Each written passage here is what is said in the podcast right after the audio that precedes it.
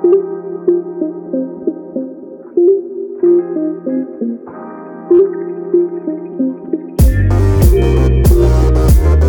y bienvenidos a este nuevo episodio de Habla y Sana. Hoy les hablo desde un lugar bastante movido. La verdad que hoy, en lo que estoy grabando este episodio, yo creo que ya cuando salga voy a estar en Madrid. Estoy a dos días de mudarme de Panamá a Madrid por un tiempo indefinido, o por lo menos así me gusta verlo a mí. Y em, hoy, en el episodio de hoy, les vamos a hablar de un tema muy importante para mí, que es el disfrutar del placer de la vida. Y eso todo va conectado a la sexualidad también, como mujeres, como hombres, como personas, como se identifiquen. Em, creo que yo he pensado bastante en cuál es mi relación con el placer este último año y sobre todo hacia una nueva etapa, porque creo que por mucho tiempo me cerré a pensar que para poder ganar cierto tipo de cosas en la vida tenía que sufrir siempre. Entonces, cuando empecé a explorar mi relación con el placer y con mi sexualidad en sí, eh, diciéndolo a calzón quitado, me acuerdo perfecto de cuando empecé a como que quitarme ese miedo de poder yo tocarme a mí misma, em, fue cuando empecé a estar en contacto con poder como disfrutar desde quién soy y eso todo se eh, unió a la par el año pasado en el momento que conocí a Lina, que es mi psicóloga hoy en día, que también es sexóloga, así que aprovecho para traerla a este espacio para hablar de temas diferentes, em, tanto como lo es el placer, como lo es también los tabús que vienen con eso. Entonces, esta va a ser la primera parte del el episodio, que va a ser toda completamente destinada al placer y luego pues escucharán la segunda parte en las próximas dos semanas. Así que sin eso, bueno, con eso ya dicho, podemos empezar el episodio y Lina, gracias por estar aquí conmigo y me encantaría que para los que no te conocen te dejo una breve introducción de quién eres y sí, empecemos. Qué lindo estar aquí en, en este espacio que tú creaste desde precisamente ese nivel de ebullición donde tu placer te fue llevando. y, y, y, precisamente el placer va conectando con eso que ansiamos, anhelamos, deseamos y empezamos a manifestar, este, porque vamos en esa línea y eso se llama ser coherente. Y yo pienso que cuando las personas empiezan a vibrar en placer, empezamos también a sintonizarnos con las personas que estén en esa línea. Y entonces así es como eh, eh, empiezo este, este episodio contigo de, decirte estamos en la misma línea de conexión cuando los seres humanos nos conectamos a nuestro placer. y, y, bueno, desde ese lugar también nace Lina y, y, soy mujer, madre de dos mujeres, así que también me dedico en esa misión y en ese propósito de potencializar el conocimiento y la conciencia sobre el placer, sobre todo en la mujer, que es cuando más ha sido, como lo llamaste tú, este, más limitado, más es el tabú. Y, y, bueno, en ese camino muy joven empecé a ver qué era lo que a mí me gustaba, porque el, placer también es un motor, ¿no? Este, que te lleva a generar algo que quieres atraer. Y así empezó la psicología, entonces me hice psicóloga y luego en el mundo de la energía y del mundo este, ya un poco más de, de, tantas eh, formas de conocer al ser humano, me fui haciendo holística y también fueron llegando muchas de estas eh, incógnitas y muchas preguntas y mucha búsqueda eh, en el mundo del placer, así es como dije, esto es un complemento más eh, avasallante de entender al ser humano y por eso me hice sexóloga. Entonces solamente son puntos este, de referencia importantes donde sostenernos para poder comprender al ser humano, entenderlo, ser más empática y obviamente que pasan por la el conocimiento de uno mismo, ¿no? Lo atraviesa uno eso porque no puedo solamente estudiar algo que no he vivido y que no he, no he padecido o no he eh, sentido sanar para ayudar a otros. Y pienso que el placer, para empezar por ahí, es un camino sanador. ¿sí? Sí.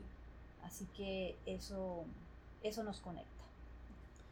Yo quería empezar con la primera pregunta de cómo tú definirías a un ser sexual.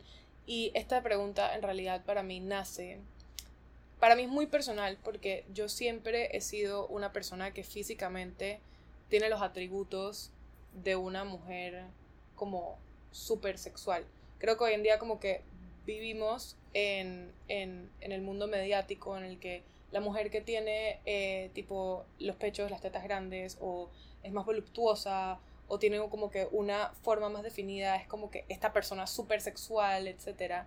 Y creo que em, a mí me ha dado mucha pena en cierto punto de mi vida tener ese tipo de cuerpo porque es como que no quiero que me vean solo por el sexo que como que se va atando a todo esto del tabú y lo que es el sexo y que, y que es nada más como que esta transacción cuando en realidad va mucho más allá.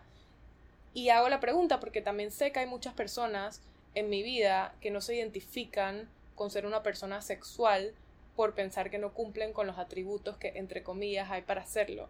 Entonces, ¿cómo tú definirías a un ser sexual?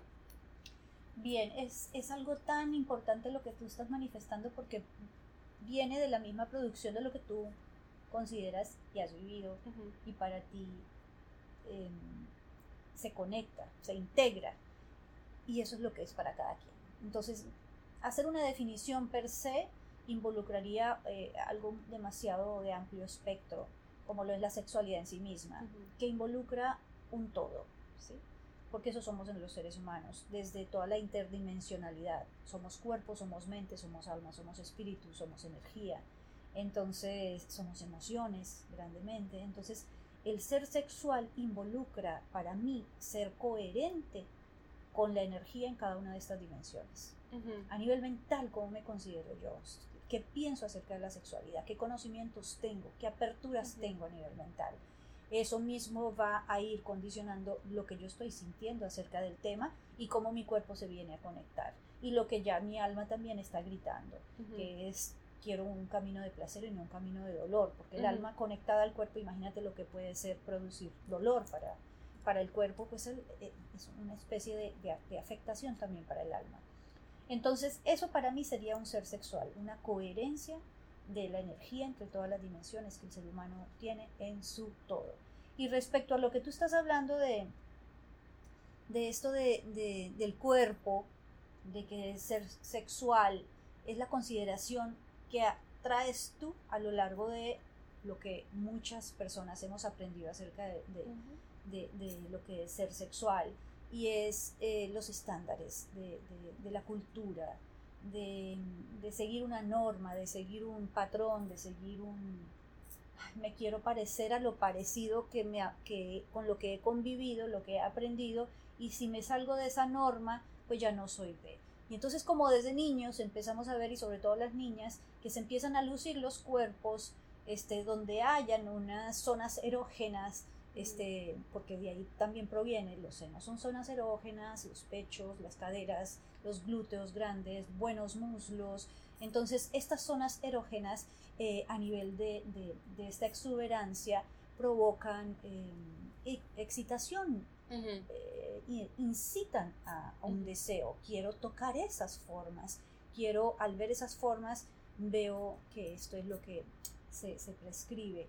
Y, esto es propiamente dado por, por, la colonización, ¿no? donde viene una, una clara identificación con lo que todo tiene que ser igual. Entonces todas tienen que tener pechos grandes, todas tienen que tener caderas grandes, glúteos grandes. Entonces por eso viene la reconstrucción del cuerpo, donde todo este, se manda al volumen. Entonces, claro, nuestros niños crecen así y si habían amigos tuyos que te veían en el, en, en el colegio, en la escuela, y veías que te desarrollaste prontamente, sí, caracteres secundarios, este, que venían eh, sexuales dándose. Entonces, claro, eso activa de una vez. Veo formas, veo senos grandes, entonces ya empiezo a excitarme con, esta, con, este sentir. Y, quienes no encajan en eso, entonces se supone que no son sexuales, porque entonces sus cuerpos no están este, con la normatividad. Y se empieza a odiar lo diferente.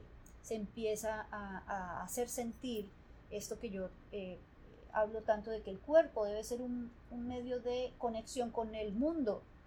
Pero si no tienes el cuerpo que está este, mediatizado o aceptado. o aceptado por, entonces tu cuerpo va a ser más de separación que de unión.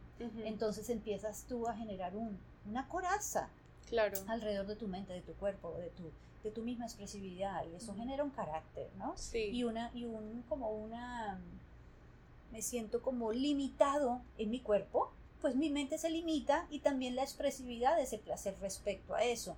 Entonces nos quedamos más en el lugar de la mente para pensar que en el cuerpo de sentir. Entonces ahí es donde decimos, si el cuerpo está hecho para sentir, eso es independientemente del tamaño de los senos, del tamaño del pene, y también para ellos, para los hombres es, bien complejo.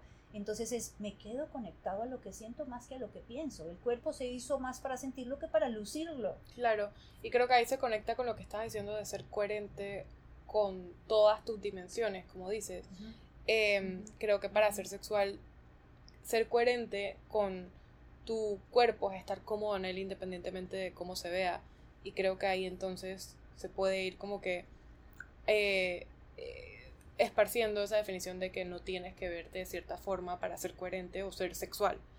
Em, yo me acuerdo cuando yo estaba creciendo, cuando tenía como 14 años, eh, sí me dijeron como que ten cuidado con hombres mayores porque se te van a querer acercar. Y hoy entiendo como el efecto que ese comentario y comentarios así tuvieron en mi vida porque poco a poco como que me fui queriendo apagar. Yo soy una persona que me encanta, o sea, me encanta el placer, me encanta el sexo, me encanta, es demasiado, para, para mí es una parte demasiado importante de quién soy.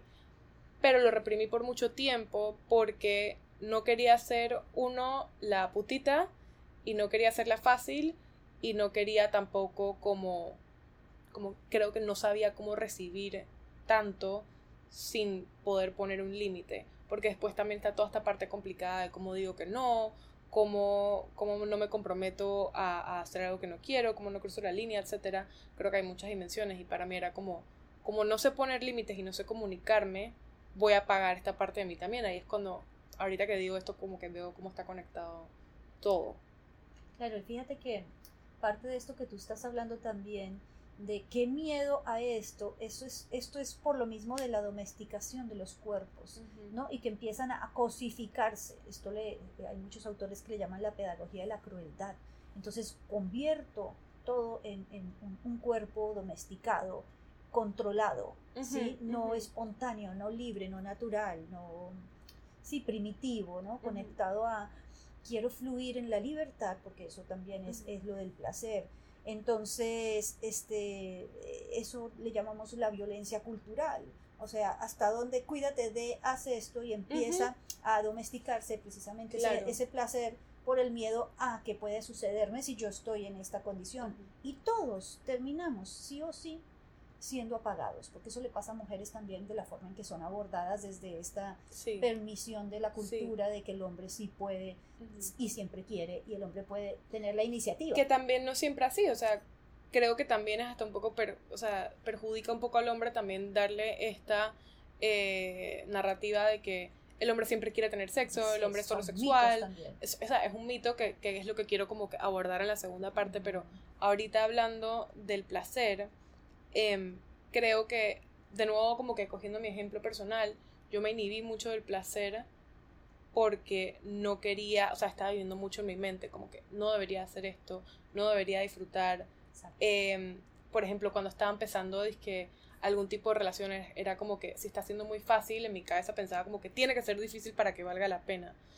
Em, y cosas así, y es como que lo que quiero tocar ahorita, que el placer no es algo que solo está ligado a disfrutar tu sexualidad en el sentido del acto íntimo, sino el placer de la vida. Como que yo me he dado cuenta que por mucho tiempo yo he vivido en autopilot de como que las cosas tienen que ser difíciles para que valgan la pena. Entonces, como abordando eso desde el tema de la sexualidad y no querer como disfrutarla por completo, nos inhibimos de otras partes de la vida. No sé si eso, tuvo sentido. Sí, lo tengo sentido y sobre todo porque a ver, eh, muchas de las eh, autolimitaciones que también son impuestas por la cultura, los sistemas de control, la religión, este, el mismo, la misma familia, el medio, porque ellos aprendieron de esta manera, por decirlo así, claro, es generacional. es generacional.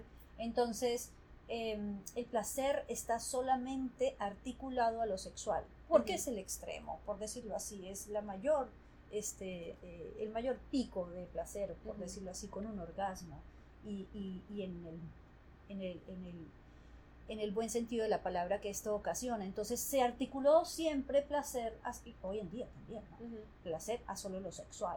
Entonces vienen estas connotaciones de las que tú dices que son muy aprendidas, de la vida es dura, hay que trabajar duro, hay que mm, luchar las cosas para que este, en esa medida puedas obtenerlas. Y esto más, lo hemos hablado también en otras oportunidades, mucho de una energía masculina de, de, de, lograr el éxito, de lograr em, metas alcanzables bajo ciertos esfuerzos y sacrificios. También es algo muy heredado del sistema de control, ¿no? Me tengo que sacrificar, exactamente. Entonces, ese es el camino del dolor. Y ese es el, eh, muchos de los caminos que los seres humanos eligen vivir consciente o inconscientemente es el del dolor, sea por estas creencias que no las tienes consciente o sea porque son inconscientes, igual voy en la misma línea, todo tiene que doler. Y es algo de sociedad también. Total, por eso decimos que es de sistema de control, que, que me tiene que doler y tiene que sacrificarme.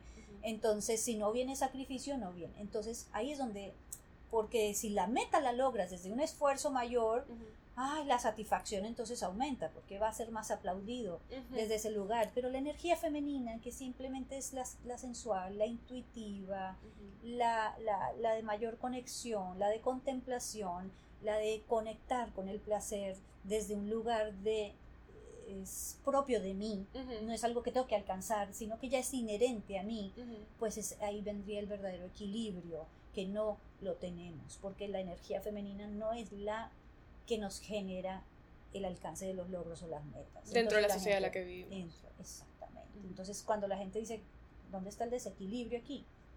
Entonces, se considera la energía femenina, se lo lleva a la mujer. Entonces, si la mujer pide placer, si la mujer necesita placer, si la mujer incita al placer, entonces la mujer está, es lo que tú dijiste, ¿no? Todas estas etiquetas de, de, buscadora, de zorra, de perra, de, de cuántas cosas han puesto. Que como mujeres, pues, nos ha como bloqueado de uno, tener confianza en buscar ese placer tanto con uno misma como con otros, porque yo me acuerdo, o sea, yo no me toqué por primera vez, creo que conscientemente, creo que como mujeres inconscientemente lo hacemos porque, o bueno, he leído muchas historias que, inconscientemente las mujeres cuando tienen como 6 años, 10 años, etcétera, como que buscan este placer ya sea con su almohada, no sé qué, etcétera, pero no saben, no saben qué es, o sea, no le tienen una categoría mental de que me estoy masturbando, pero lo buscan porque es algo natural del cuerpo, es una forma de sentir placer. O con la manguera del, del, agua, o sea, he leído como varios ejemplos de eso. Y yo no me acuerdo específicamente, aunque la verdad que sí, cuando era chiquita sí me gustaba bastante la manguera de agua. Pero ahora más grande, como que yo no me empecé a tocar de nuevo por primera vez hasta cuando tenía como 20 años o 19. Tipo yo masturbándome pues. Y era como, como esta carga mental de que, que, sucia me siento.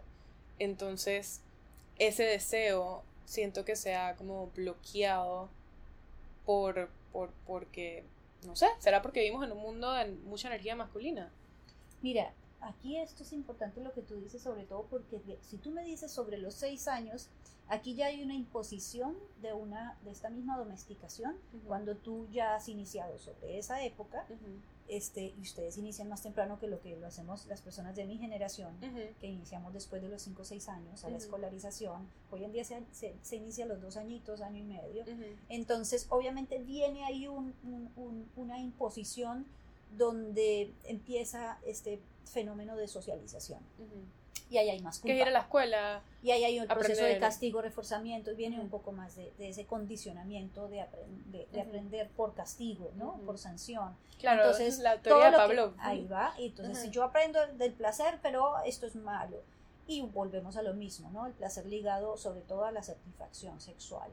Este, pero ciertamente el ser humano empieza a autocomplacerse, a buscar el camino del placer, por eso es que así nacemos, desde el vientre.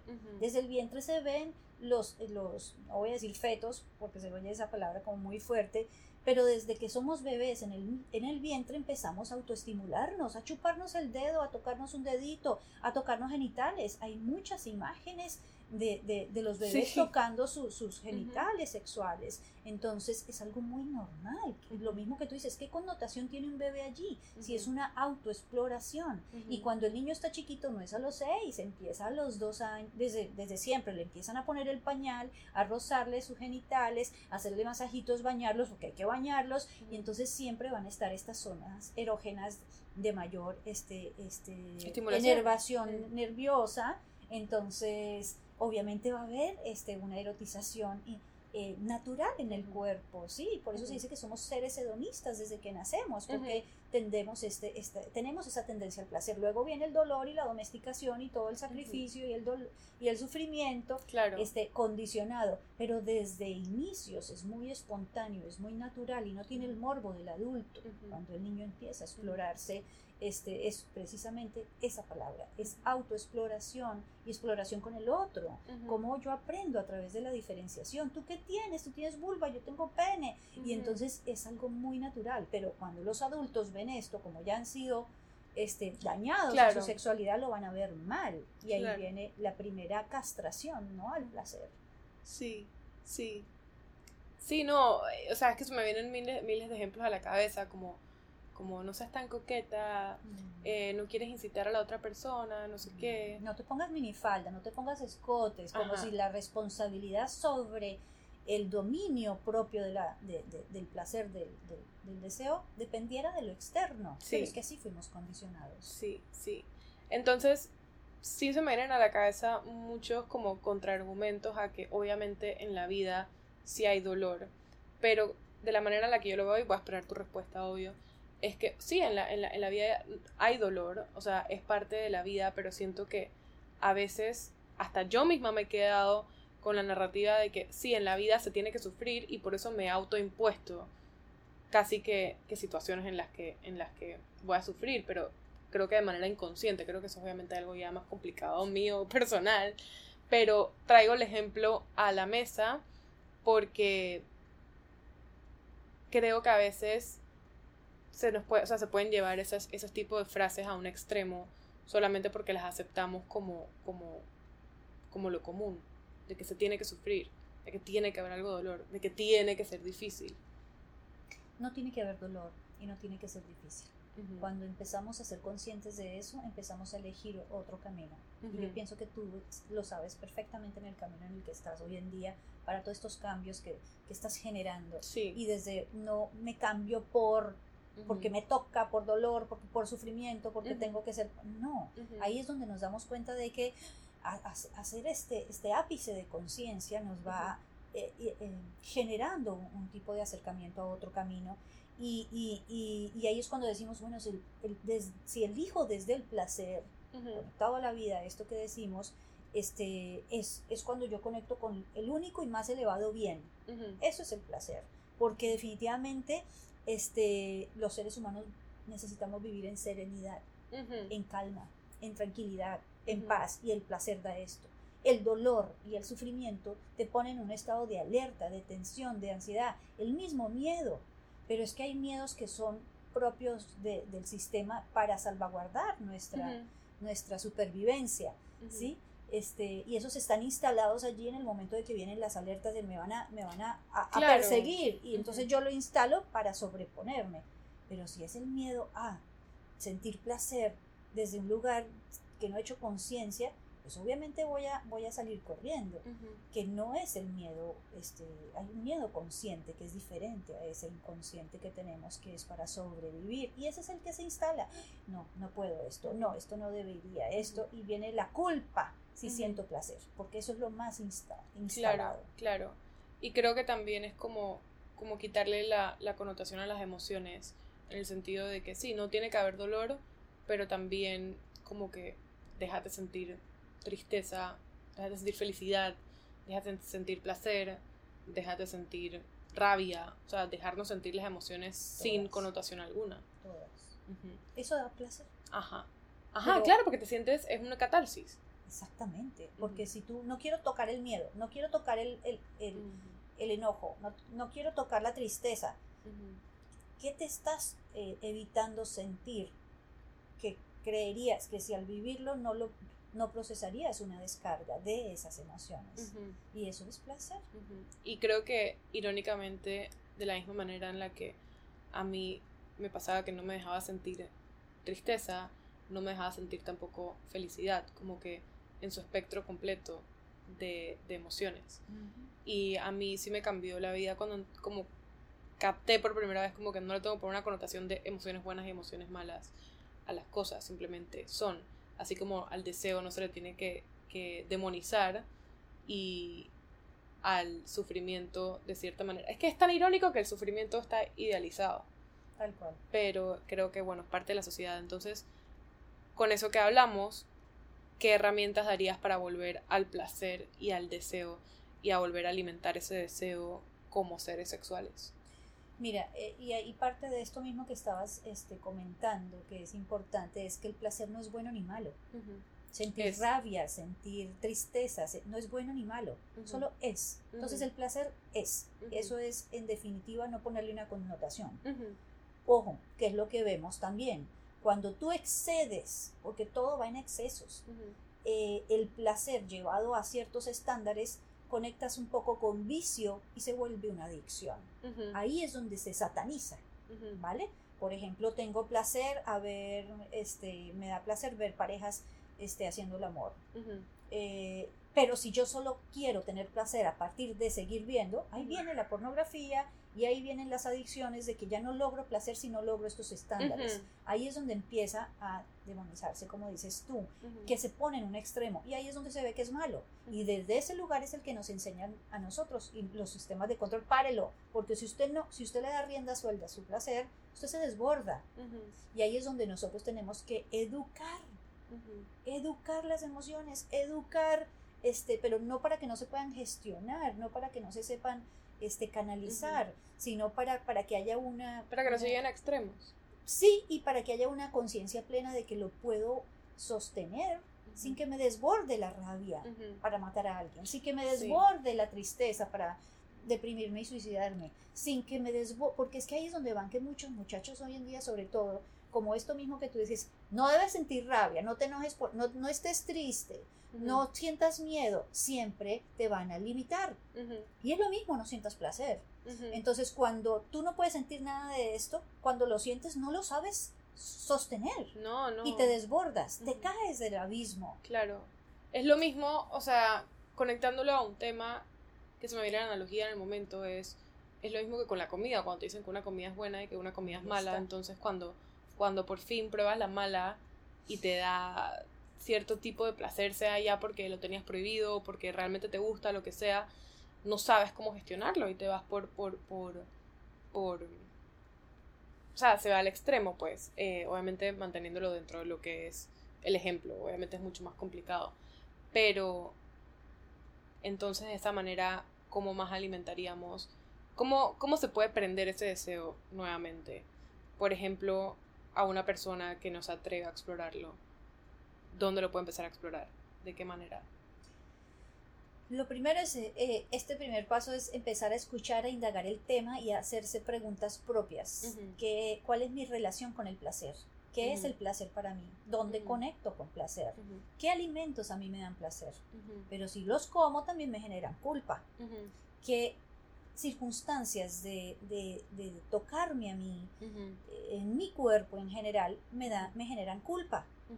Quiero tocar mis senos, pero solo lo hago mecánicamente, automáticamente cuando me estoy bañando, pero no lo hago desde la conciencia plena, de la presencia. Estoy aquí presente tocando mis senos. Estoy aquí presente tocando mi rostro, pero no para ponerle una crema y ya, este, o lavarla, y sino estoy tocando mi rostro para sentirme conectada a mí, piel de mi rostro. En general, esto es importante. Y sobre todo cuando nosotros hablamos de, de, un placer controlable, ¿sí? Porque este es el que no se convierte en adicción.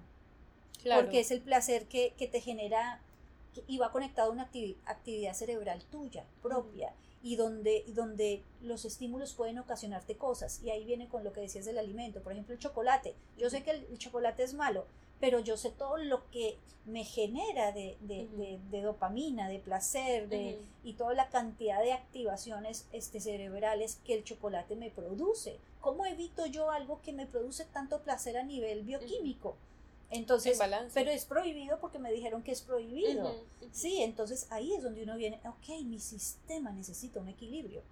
Y el sistema lo necesita y el placer es indispensable para mantener el equilibrio del sistema porque otorga salud, no solo bienestar. ¿sí? Porque los seres humanos en la sexualidad, que es un motor de vida, no solo es, em, es corpóreo, ¿sí? sino que es psicológico.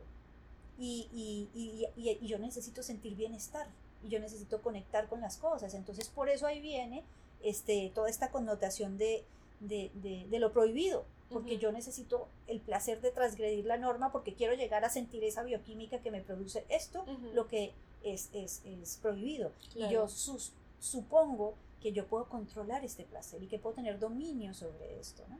de, de, de, los placeres en la sexualidad. Así que, que, esto se vuelve ya lo que habíamos hablado antes de un miedo consciente, que ya es más placentero, más placentero que doloroso, porque creo que lo puedo manejar. ¿vale? Entonces ahí es donde, pues tanto el ambiente, es, es, es, desde el ambiente como también es, viene de la parte genética, ¿no? Claro. Este, porque hay un gen especial, hay genes especiales que se han encontrado en personas que les gusta el riesgo y les gusta lo prohibido, entonces se les activa mucho más este, este, esta, este transgredir desde el cerebro, les produce mucho placer y disfrutan de estas, entre comillas, tentaciones, ¿no? Este, y ahí vienen los sitios clandestinos donde podemos tener más placer, donde podemos hacer, donde no se espera este, tener el placer compartido o propio, porque yo soy avasallador, soy transgresor, soy, ¿no? Y muchas de estas personas, imagínate lo que, lo que ha generado que las personas que, que sean más rebeldes han dado tantas buenas ideas. O sea, yo no voy con esta limitación, yo no voy con estas normas y estas reglas. Y son grandes exponentes de... Sí, se, crean los mejores productos. Exactamente. A partir de esas personas que rompen las reglas. Lo prohibido siempre va a existir. Siempre. Y, y, y, Hasta que se vuelve lo común. Para ser desafiado y disfrutado siempre. Sí, porque queremos desafíos. El ser humano quiere esas metas, ese alcance, ese logro. Por lo mismo que habíamos hablado de, de la educación condicionada. Entonces, obtenemos un espíritu de búsqueda muy grande y entonces el placer este, nos va a ayudar, además porque esto nos va a permitir tener vínculo con algo y el ser humano es mucho de vínculo, ¿no? Y, y, y, nos genera adrenalina, esto mismo que decíamos, ¿no? Muchos neurotransmisores y hormonas conectadas este, a, a, lo desconocido. Esta es una dimensión muy desconocida, porque fíjate que el ser humano es tan, es tan profundo esto de que si hacemos todo mecánico, fíjate una sexualidad en pareja mecánica también que muere con el tiempo, muere la pasión, muere, baja la libido, baja el deseo, porque se acomodan. Viene la monotonía y viene la, viene la comodidad. Claro. Entonces luego viene... Es lo conocido, mejor me quedo en esto que cómodo. Entonces, pero el ser humano no, no aguanta. No aguanta estar en esa comodidad. Entonces necesito ser fugaz, este, pues lo prohibido es más fugaz, pero es más intenso y nunca se olvida. Claro. Entonces quiero probar esto, ¿no? Porque es un misterio que genera complicidad, tengo un secreto, logré esto y esto me lo quedo para mí o lo comparto con esa persona que tuve como ese desborde. Entonces va a permitirse que siempre estemos en esa búsqueda para desafiar, ¿no? Y sentir esa satisfacción. Sí, yo me acuerdo cuando yo empecé a, a, a tipo tener experiencias sexuales con otros hombres, como que yo me guardaba para mí eso. Yo no le decía a nadie y si me preguntaban si algo había pasado, yo siempre decía, no, no ha pasado absolutamente nada. Y me lo quedaba, y me lo quedaba, y me lo quedaba. Y hasta cierto punto sí me generaba como que este tipo de placer, tipo tener este secreto guardado, etcétera. Pero pensaba yo que era placer cuando en realidad era simplemente lo estoy guardando porque no quiero que piensen cosas de mí que yo pienso de mí porque me han enseñado a pensarlas. O sea, como que no quería que pensaran que era una facilita, no quería que se aprovecharan de mí, no quería ser como la puta, whatever. Y era muy curioso porque en mi mente yo nada más pensaba como que, ay, es que el que come callado come mejor. tipo, cosas así, como que me producía este tipo de, de excitación en el momento. Claro. El tenerlo guardado, cuando en realidad hoy en día veo que era como que prefería tener mis relaciones en silencio porque nadie se podía meter. Y pensaba que era como que cierto tipo no de control. a ser juzgada. No iba a ser juzgada. Y, y era es cierto tipo de control, es una ilusión de control. Claro, pues. claro. Em, pero sí, ok.